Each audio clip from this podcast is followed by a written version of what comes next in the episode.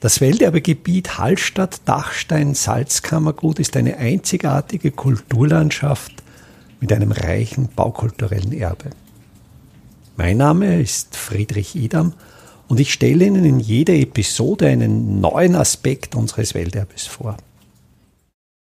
Wenn man in Hallstatt den Straßentunnel verlässt, so fällt der erste Blick auf das dominante Gebäude. Es ist das sogenannte Theoriegebäude der HTBLA Hallstatt. Dieses Gebäude besteht aus zwei Baukörpern, die durch einen Mitteltrakt verbunden sind. Der erste um eine Spur größere Baukörper, der erste, den man, wenn man aus dem Straßentunnel kommt, erblickt, ist der älteste Teil. Dieser Baukörper wurde bereits im Jahr 1905 errichtet, zu einem Zeitpunkt, als es noch keine Landesstraße gab, als im Nachbargebäude kein Supermarkt untergebracht war, sondern dort eine Villa stand, die der damalige oberösterreichische Landeshauptmann Ebenhoch als seine Sommerresidenz gewählt hatte. Hier also wurde 1905 die damalige K&K Fachschule für Holz- und Marmorindustrie errichtet. Ursprünglich war es natürlich Werkstätten und Theoriegebäude in einem. Diese Erinnerung an den Werkstättenunterricht wird ablesbar, wenn wir uns die Fenster dieses Gebäudes ansehen, denn die an sich großen Fensterflügel besitzen im unteren Teil eine sehr, sehr kleine Sprossenteilung mit extrem kleinen Scheiben, das einfach daher kommt, dass hinter diesen Fenstern ursprünglich Hobelbänke standen, an denen gearbeitet wurden. Und wenn man mit der Spannsäge zu heftig ausstieß oder wenn ein Werkzeug zu heftig benutzt wurde und die Scheibe zu Bruch ging. So war nur eine kleine Scheibe kaputt und die Kosten der Ausbesserung wesentlich geringer. Auch hier wieder dieser typische Bau des 19. Jahrhunderts. Ein Sockelgeschoss hier noch mit echten Steinquadern, das im Hochwasserfall völlig sicher dem Wasser standhalten kann, keinerlei Zerstörung erfährt. Auf diesem Sockelgeschoss dann drei Hauptgeschosse und darüber noch ein ausgebautes Dachgeschoss. Die Dachform ein sogenanntes Krüppelwalmdach, also ursprünglich ein Satteldach, von dem dann im Giebelbereich noch kleinere Schrägflächen angesetzt wurden. Der zweite große Baukörper, der sich dann in südlicher Richtung entwickelt, ist ähnlich gestaltet, aber wenn man jetzt genau schaut, schon wesentlich einfacher in seinem Fassadenschmuck gehalten.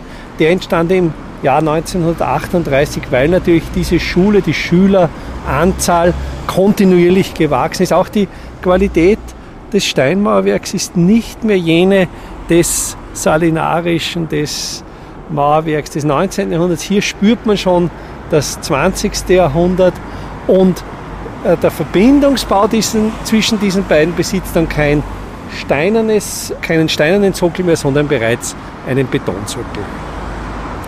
Die Schule in Hallstatt ist ja eigentlich der bedeutendste Betrieb des Ortes mit über 100 Arbeitsplätzen und fast 500 Schülerinnen und Schülern von Hallstatt nicht mehr wegzudenken.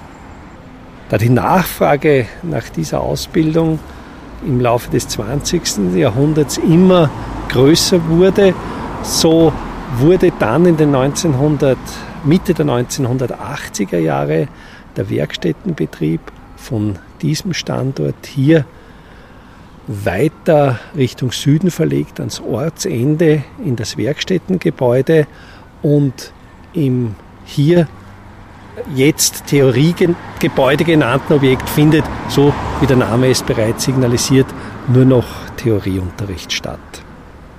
Zur äußeren Gestaltung des Hauptbaukörpers von 1905 möchte ich auch hier wieder anführen die wunderschöne Gliederung der Fassade. Es ist hier die Nullebene, also die unterste Ebene der Fassade in einem Ockerton gehalten, auf den wieder weiße Putzfaschen aufgesetzt sind Also auch hier immer die Idee, die Nullfläche etwas dunkler zu halten, die Faschen heller, sodass hier eine stärkere Kontrastwirkung entsteht. Die Nullfläche bleibt dann etwas zurück. Die Faschen dringen optisch nach vor. Jedes Fenster hat ein wunderschön profiliertes Putzgewände und wenn wir den Blick heben Richtung Dachgeschoss, sehen auch hier wir hier diese wunderschönen Brettschnittarbeiten, diese Sägearbeiten, wo die ganzen Kopfbretter, welche die Hirnholzflächen der Pfetten schützen, die ganzen Saumläden, alle in hochwertiger handwerklicher Qualität ausgeführt wurden. Und auch hier ein Gebäude, das seit über 100 Jahren besteht, seit 100 Jahren seinen Zweck erfüllt, auch hier wieder in hoher baulicher Qualität als Ziegelbau ausgeführt. Ich glaube, man spürt auch hier jetzt im Hintergrund, und das ist der eigentliche Nachteil dieses Standorts, diesen permanenten Verkehrslärm. Man ist hier in Hallstatt an der Landesstraße und tatsächlich wird jedes Jahr die Verkehrsdichte größer. Es war vor einigen Jahren hier noch möglich im Schulhof, wenn es schön war, Freiluftunterricht zu halten. Diese Qualität ist durch dieses starke Anwachsen des Straßenverkehrs verloren gegangen.